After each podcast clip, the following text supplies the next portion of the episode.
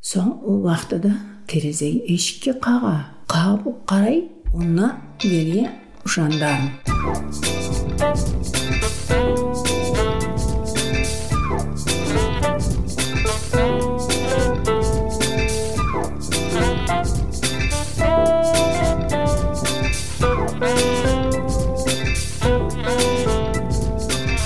Всем привет! Это подкаст «Глагольная группа», где мы простым языком рассказываем о том, как сложно устроен язык. Меня зовут Дмитрий Коломацкий, я лингвист и Python-разработчик. А меня зовут Игорь Исаев, я лингвист-диалектолог. Ну и у вас есть дело слушать нас. У нас есть дело рассказывать вам о языке, и наши гости это делают хорошо. Поэтому я вас попрошу сделать одну очень важную вещь. Пожалуйста, выберите тот выпуск, который вам особенно любим, и разместите его на своей страничке в социальных сетях. Будьте нашим провайдером в мир посетителей нашего сайта, нашего подкаста. Чем больше слушателей, тем нам удобнее. У нас возникают вопросы к эфирам, нам легче, приятнее готовиться. Вы все помните, что наш подкаст — это не коммерческое мероприятие, у нас нет рекламы, и у нас нет продюсеров, кроме себя. Поэтому, пожалуйста, будьте нашими реклама-издателями.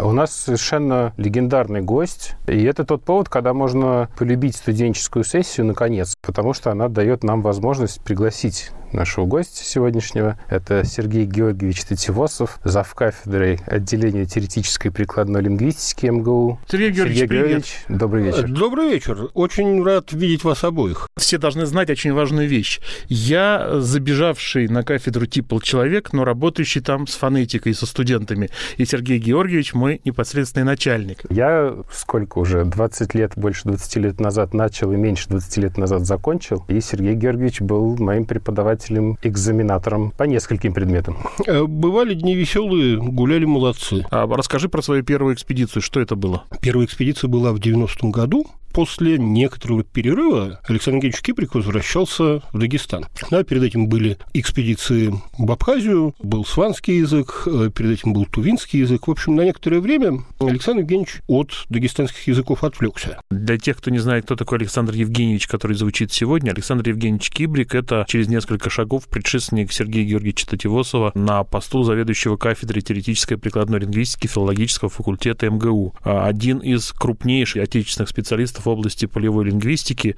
ну и такой харизматичный лидер всего большого направления. Александр Евгеньевич придумал, придумал лингвистические экспедиции, и все многочисленные экспедиции, которые сейчас есть в Москве, в Питере, во многих других местах, они устроены более или менее по тому принципу, да, имеют такую структуру, как в свое время он изобрел. В 90-м году созрели предпосылки к тому, что надо продолжать. И он стал собирать студентов э, для поездки в, кажется, сейчас уже не диалект Даргинского, Мегепский. Кажется, на вашем сайте он теперь отдельный язык. А, имеется в виду, что на нашем сайте это в разделе «Языки России» дана ха- характеристика и описание 155 языков, распространенных, известных, используемых в Российской Федерации с различными статусами витальности. Так что, если вы хотите посмотреть, обязательно зайдите на страничку Института языкознания Возможно, в раздел «Языки России».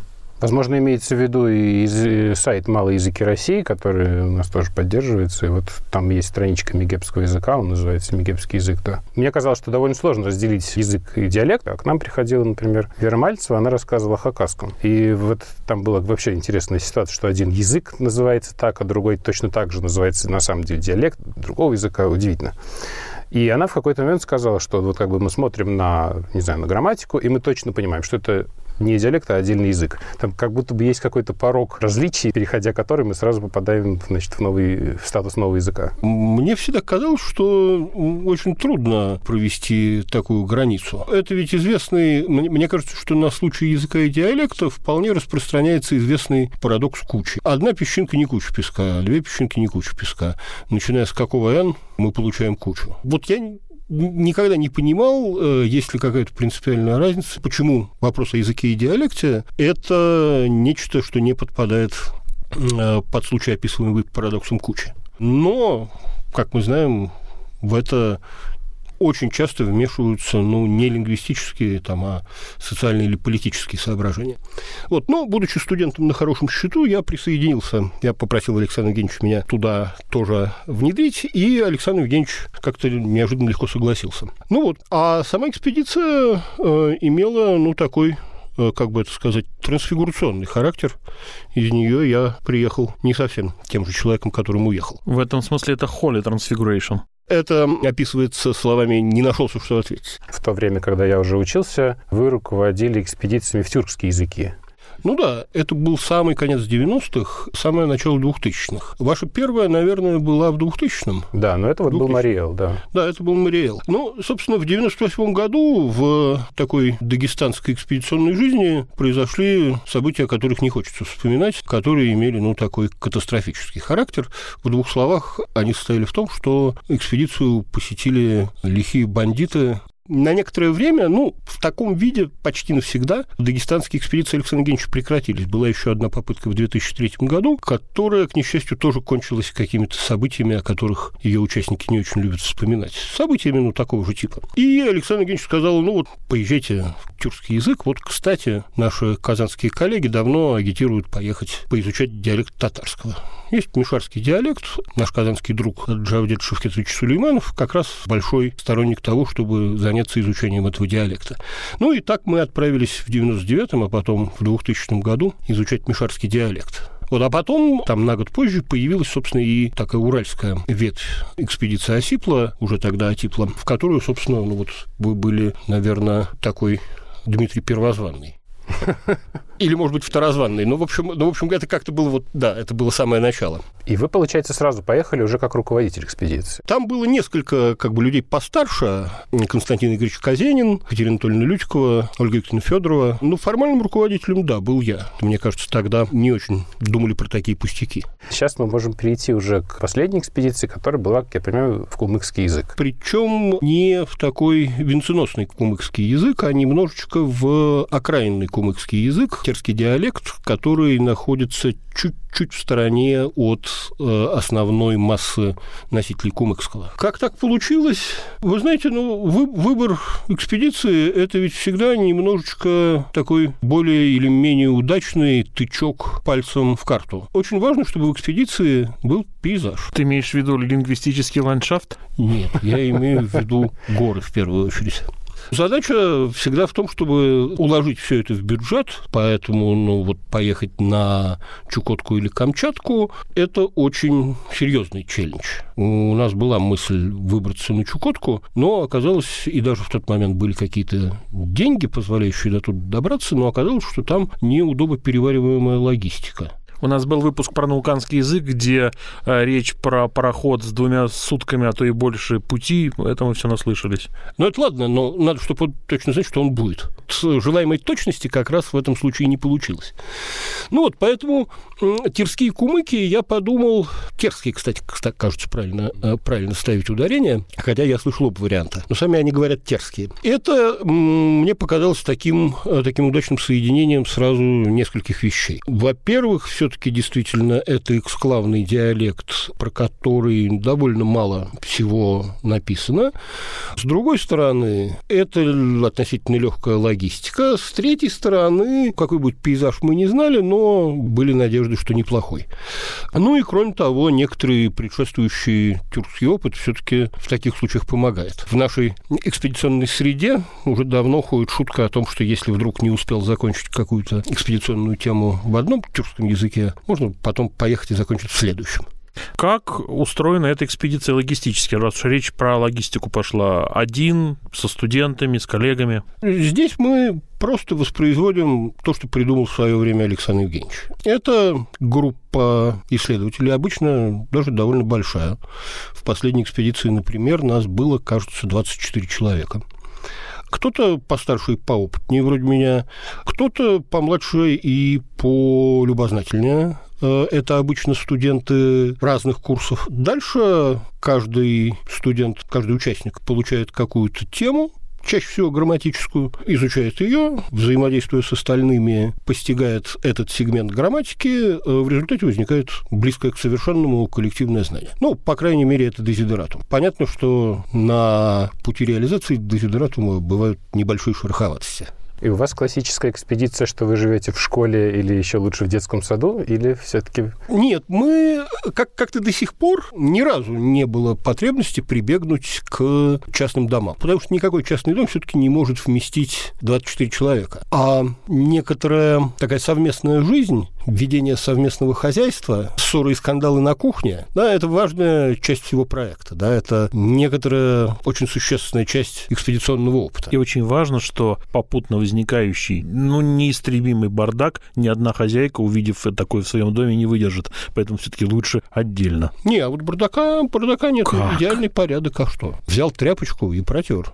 Сгнил помидор, нашел сгнивший помидор, выкинул сгнивший помидор. Нет, нет. Путем некоторых усилий можно поддерживать бардак на приемлемом уровне. 24 человека. Ну, это все-таки довольно большая группа. У вас э, нет потребности там, в пятером, камерном формате? Конечно, 24 человека, хочу сказать, собравшись э, много тысяч в одном месте, это роман воскресенья. Нет, конечно, конечно, это утомительно, да. Э, Если говорить серьезно, то это, ну, такой действительно социальный опыт, с которым многие сталкиваются впервые, и который, ну, не всегда переживается легко и гармонично. Но с пятой стороны жизнь показывает, что ничего лучшего все равно придумать не удается. Да, это идеальный способ проведения лингвистической практики. Вот с моей точки зрения, я как человек, который возил и возит студентов в экспедиции, нет лучшего способа погрузить в понимание языка и того, как он живет, только вот приехав в экспедицию, ты понимаешь это. И плюс система взаимоотношений между людьми и те прекрасные люди, которые вас встречают в экспедиции. Да. Я думаю, что нам нужно перейти чуть поближе к самому кумыкскому языку и к этому диалекту. Вообще кумыкский язык, кому он родственники и ближайшие родственники. Я думаю, что наши слушатели представляют себе, что рядом Азербайджан, какой он, как бы, насколько он близок к азербайджанскому языку, и кто есть поближе. Ну, это основной кумыкский ближе к Азербайджану. Собственно, основная часть носителей кумыкского живет в Дагестане. Там есть несколько диалектов, в частности, есть литературный диалект, есть диалекты, которые немножечко отличаются от литературного. Кумыкский, которым решили заняться мы, расположен в Северной Осетии а не в Дагестане. Есть несколько кумыкских сел в Чечне, но, видимо, именно вот кумыки, к которым поехали мы, расположены дальше всех от основной группы носителей. Азербайджан как раз там на все-таки довольно приличном расстоянии, а такая, такая непосредственная языковая среда, в которой существуют терские кумыки, это, ну, естественно, русский и осетинский, да, все-таки как такой основной язык Республики Северная Осетия Алания. Но, впрочем, по нашим наблюдениям, мы на самом деле даже проводили некоторое анкетирование наших носителей. Знание осетинского ну, практически ничтожно. Носители, ну, вот люди, с которыми мы работали, это кумыкско-русские билингвы. Причем мы, в частности, попытались собрать какой-то материал о динамике билингвизма. Заметно, что динамика не неожиданная. У младших поколений носителей так называемый индекс билингвизма все время смещается чуть-чуть в сторону русского. У старшего поколения он существенно сдвинут в сторону кумыкского. Дети, ну, скорее выглядят как такие равномерно русско-кумыкские билингвы. В целом язык сохранен достаточно хорошо. Межпоколенческая передача кажется в полной исправности. Ну, хотя, конечно, люди жалуются, что дети смотрят телек, дети сидят в телефонах, и такая их преобладающая среда, в которой они все время находятся, там вне семьи и за пределами своего двора, да, она все-таки больше русская. Поэтому, ну, конечно, динамика билингвизма, она вот такая, было бы удивительно, если бы она была какая-то другая, но язык пока, слава богу, в хорошем состоянии. Вы сказали слово «эксклав», видимо, имея в виду именно это, что вот тюркский язык полностью окружен иранс... ну, языком иранской группы. Ну, я скорее имел в виду, что он, что он э, отделен от основной массы носителей. С одной стороны, осетинский как язык иранской группы, но это самый север, самый север Осетии, это Моздокский район. Там, конечно, есть значительная часть осетиноговорящих, но там много русского населения, да, там много... Там, в общем, преобладающий язык там, конечно, русский. Но от основной массы носителей кумыкского он действительно отделен с одной стороны осетинским, с другой стороны между Дагестаном и Моздокским районом Северной Осетии находится Чечня и Ингушетия. Мы были в селе Предгорное Моздокского района, которое находится почти на границе с Ингушетией. Ближайшее ингушское село на расстоянии, я думаю, километров пяти или около того. Интересно, что когда мы разговаривали о джалганском языке, там была такая ситуация, что вот носители языка иранской группы считали язык тюркской группы азербайджанский довольно престижным, и вот в речи детей смешивались три языка сразу, джалганский, русский и азербайджанский.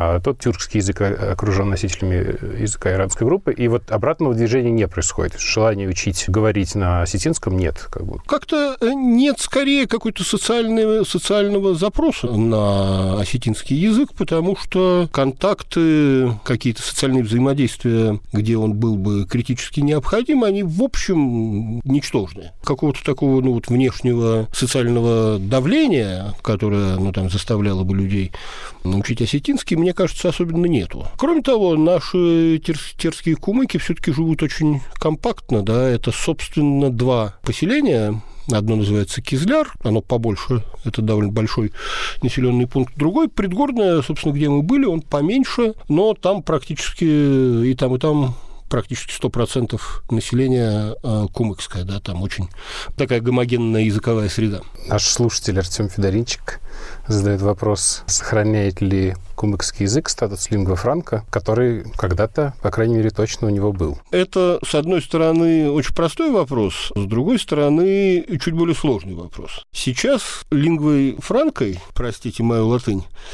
э, является, конечно, русский. Кумыкский в этом качестве не используется. Что касается былых времен, все знают, что кумыкский был лингва франка. Это совершенно общее место, первое, что вспоминают, когда речь заходит про кумыкский язык. Но поразительным образом я не видел каких-то серьезных обсуждений этого статуса лингва франка в какой-то там антропологической или исторической или лингвистической литературе. Ну, потому что если ты лингва франка, то, например, Даргинец продает лаксу корову, а купчая составляется на кумыкском такой статус ну, должен оставлять какие-то следы в текстах, в частности. Вот было бы, вообще говоря, интересно там, исследовать корпус имеющихся текстов деловых, там, частных, каких угодно. Лизгин пишет грамоту своему приятелю Аварцу по-кумыкски. Вот э, что-то такое, вообще говоря, должно было бы быть. Это такой интересный и вполне благодатный материал для там, научного изучения, описания, исследования. Я никогда не видел никаких работ такого типа. Дорогие друзья, для тех из вас, у кого кумыкский язык является родным, или вы очень хорошо знаете язык регионов, где встречается кумыкский язык, напишите, пожалуйста, нам в комментариях, бывают ли случаи, когда кумыкский язык выступает посредником в общении между носителями других языков, ну, так же, как аварский, например, э, может работать в Дагестане. Если есть, будем очень признательны, оставьте это в комментариях. Как происходили ваши контакты с людьми? Не случалось ли, не дай бог, похожих инцидентов? И вообще, как, как точки, вы себя чувствовали? С точки зрения самочувствия и взаимодействия с местными жителями, это, безусловно, одна из самых прекрасных экспедиций, которые там были за отчетный период. Все мои экспедиции, ну, за вычетом, может быть, одной-двух, это был очень жизнеутверждающий, возвышающий душу положительный опыт. Но даже среди такого опыта, вот именно поездка к терским кумыкам как-то очень выделяется в хорошую сторону. Поразительно гостеприимные, поразительно добрые, радушные, понимающие, сочувствующие, заботливые люди. Но чисто практически получалось, что люди скорее приходили к вам. Ну, опять же, мы ничего не придумали, мы воспроизводим все тот же паттерн, который придумал Александр Евгеньевич, и на самом деле вот с тех пор, как я стал есть в экспедиции, отступить от него не пришлось ни разу. Каким образом вы испытывали это гостеприимство? Они приглашали вас к себе, они приглашали, баню? Они приглашали нас к себе, они приходили к нам, они непрерывно приносили какие-то гостинцы. Я подхожу к нашей школе и вижу человека, который разгружают арбузы для нас.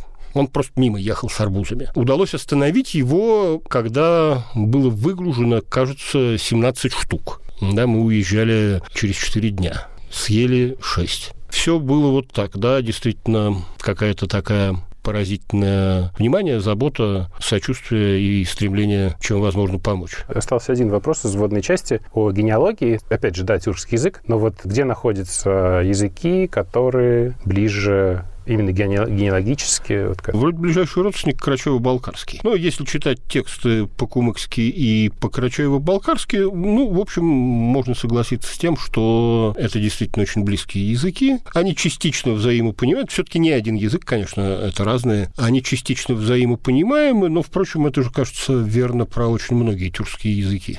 То, о чем мы, кажется, не спросили, это как носители вот этого изолированного диалекта кумыкского языка воспринимают вот тех других, которые живут где-то достаточно далеко. Они для них говорят на том же языке, что и они, как бы, и, скорее всего, не знают об их существовании. Они абсолютно не дистанцируются от, ну, так сказать, основного сообщества носителей кумыкского, они себя абсолютно рассматривают как часть этого сообщества, и свой язык как кумыкский язык. Мне кажется, что ну, вот особенности именно этого диалекта скорее субъективно недовоспринимаются, чем перевоспринимаются. Да? Ну, опять-таки, мы слышали много разных полевых историй, где ну, вот на язык опираются какие-то представления об идентичности. И здесь, скорее, мне кажется, идентичность ну, вот этого именно сообщества – это идентичность не локальная, да, а идентичность более глобальная, которая имеет в виду ну, все сообщество, все сообщество кумыков, да, весь кумыкский народ. А как они оказались там вне метрополии? Или трудно сказать вообще, где у них метрополия? Есть какие-то исследования в большей или меньшей степени похожие на, так сказать, фолк-нарратив. Кто-то кому-то пожаловал какие-то земли, потом туда переместились несколько хозяйств, потом к ним потянулись остальные. В общем, это правдоподобно. То, что я читал, говорит, что это случилось больше, чем 200 лет назад.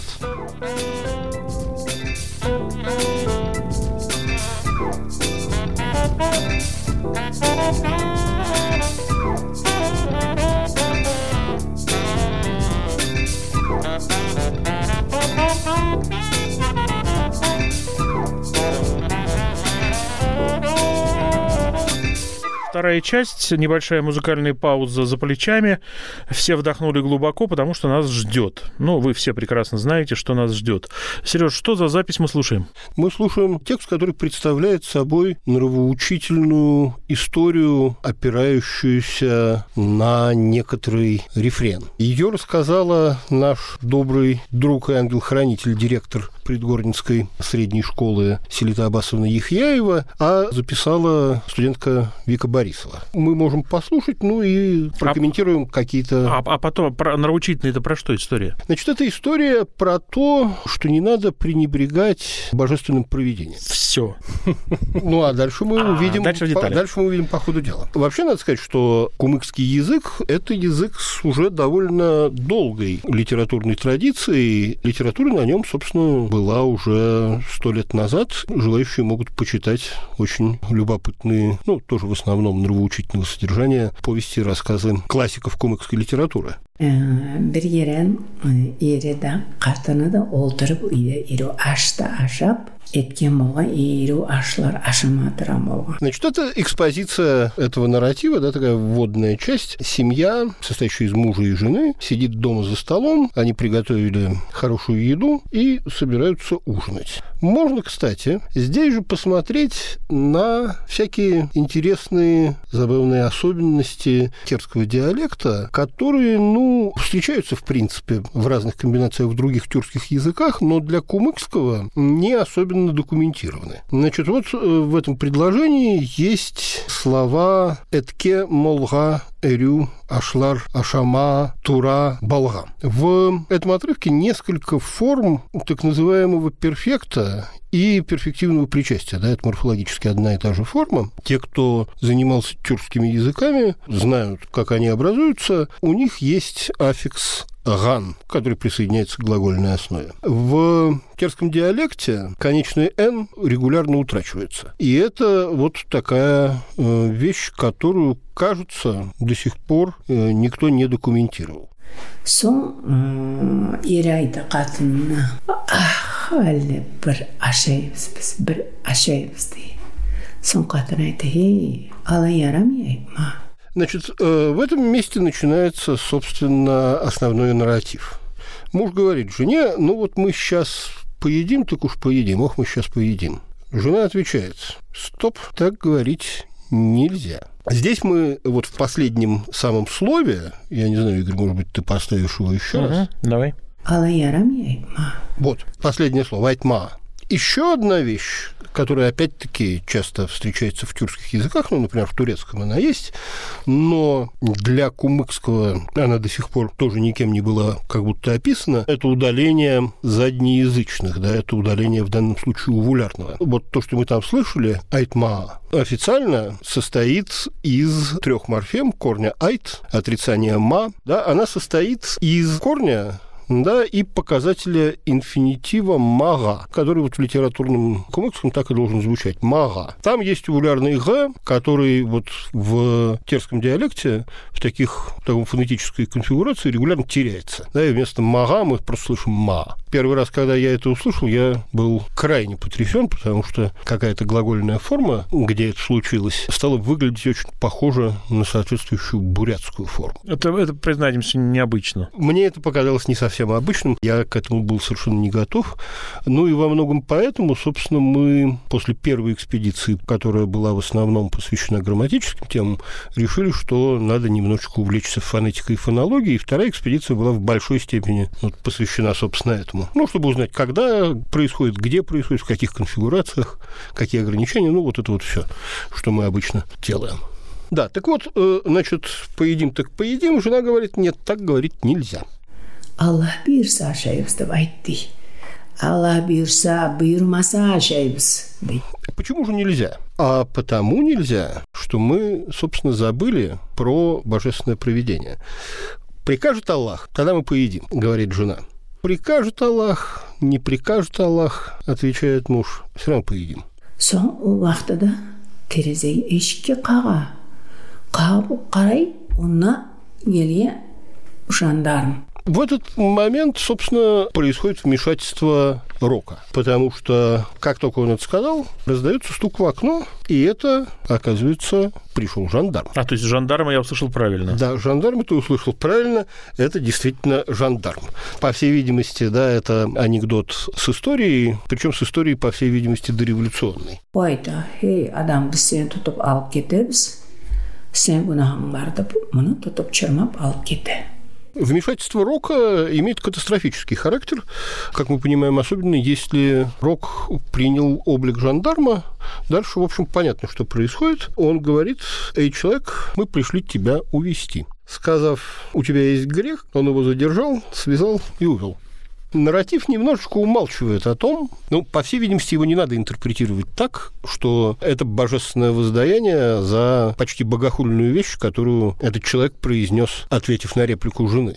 Надо думать, что, скорее всего, мужчина имел какие-то проблемы с законом, независимо от того, что был еще и богохульник и сомневался, что перед тем, как поесть, надо и спросить божественное соизволение. Соң заман кетті міне олтырта кетті заман бір ел кетті екі ел кетті үш кетті соң уақытысы бітіп қайта үйіне ощущение, что какое-то невероятное стечение согласных. Тут у нас явно происходит в этом диалекте какие-то пока не очень понятные редукции, когда из словоформ удаляются, ну или, по крайней мере, реализуются очень кратко гласные верхнего подъема. Это в первую очередь относится к гласным верхнего подъема, во вторую очередь к гласным нижнего подъема, да, ну вот в тех случаях, когда это верхний подъем, это создает такой эффект того, что у нас действительно какие-то странные для тюркских языков слоги, в которых очень сложные приступы, очень сложные коды, хотя, в принципе, слог в тюркских языках, по идее, довольно сильно ограничен, да, там не должно быть сложных приступов, а сложная кода может быть только вида сонорной шумной, и то не любой. Но вот тут действительно, тут действительно происходят, ну, видимо, сугубо поверхностные, да, не фонологические, а такие реализационные удаления гласных верхнего подъема.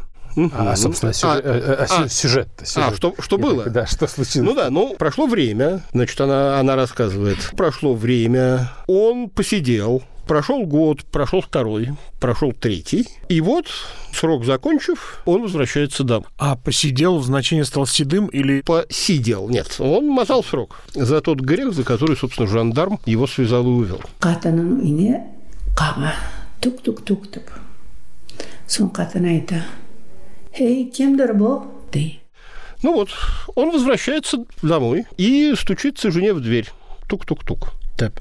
Тэп – это, опять-таки, такая вещь, которую тюркологи знают и любят. В некоторых типах сложных предложений, да, когда у нас есть предложение сентенциальный октант, или что-то похожее на сентенциальный октант, не обязательно только актант, в вершине такого зависимого предложения появляется вот этот элемент деп, который морфологически представляет собой деепричастие глагола «говорить». Как бы сказав тук-тук-тук. Люди, которые увлекаются грамматикализацией, наверное, отметили бы, что большую часть, по крайней мере, случаев, когда мы видим такую штуку, следует анализировать его не как деепричастие лексического глагола, да, но как некоторый грамматический элемент, который просто вводит зависимую клаусу. Complementizer на жаргоне. Так, ну что, прикомплементим следующую часть текста? Да. Жена спрашивает «Эй, кемдербу?» Это кто? Тут, собственно, следует кульминация, которая содержит в себе нравоучительный элемент. Панчлайн. Да. Ері айта. Алла бұйырса сені ерің бар ма ме? Ач ешігіні қатын дей. Да, конец истории. И он отвечает, если Аллах разрешит, это то, что он отказался сказать, когда они за три года до этого сели ужинать, разрешит, не разрешит, мы все равно поедим. И тут он говорит, если Аллах разрешит, я твой муж. Открой, жена моя. Понял. Вот. Я практически прослезился после этой истории и задумался. Жена явно рассказывает это с удовольствием. Э, Ты имеешь в виду... э, Типа, я на- же тебе говорила. Ну, я же тебе говорила. Ну да. Тук-тук-тук, тэп после В этого. общем, ключевые слова «Аллах биурса». Да, если Аллах прикажет. Чем дальше, особенно вот к концу, я уже слышу там чуть ли не какие-то гортанные смычки, твердые приступы, что-то такое. Ха. Булярные, которые похожи. Все-таки гортанных смычек Я не думаю, что я не говорю, что они там есть, а просто что-то похоже. Тут много каких-то угулярных сегментов, но все-таки гортанные смычки обычно у нас тут не встречаются. Мы тут сильно просветились Хваршинским с абруптивами, с боковыми африкатами.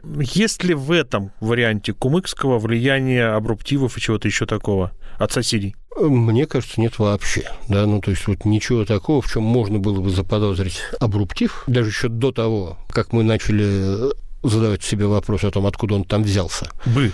бы. Да, вот, э, вот похоже, что нет. Хотя, ну, мы слышали историю о том, что там в кайтакском диалекте кумыкского какие-то абруптивы все-таки проникли. Абруптивы – вещь вообще всепроникающая. Они проникли даже в осетинский.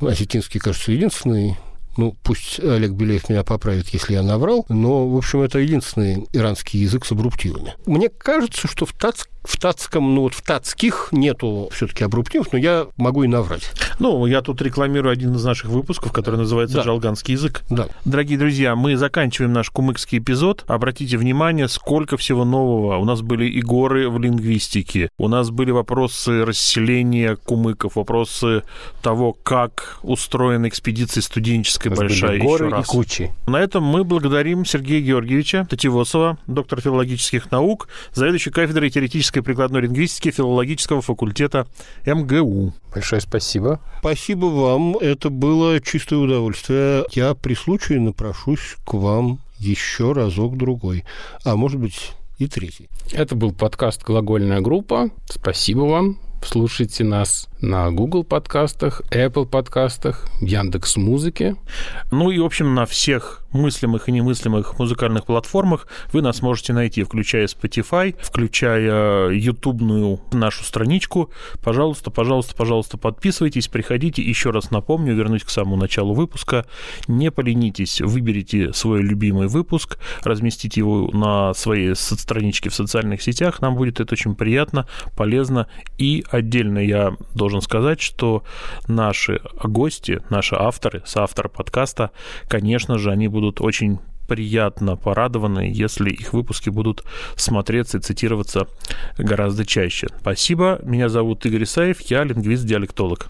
Это ж надо снова представляться. И еще должны сказать, подписывайтесь на наш телеграм-канал «Глагольная группа» и вступайте в группу «Глагольная группа ВКонтакте».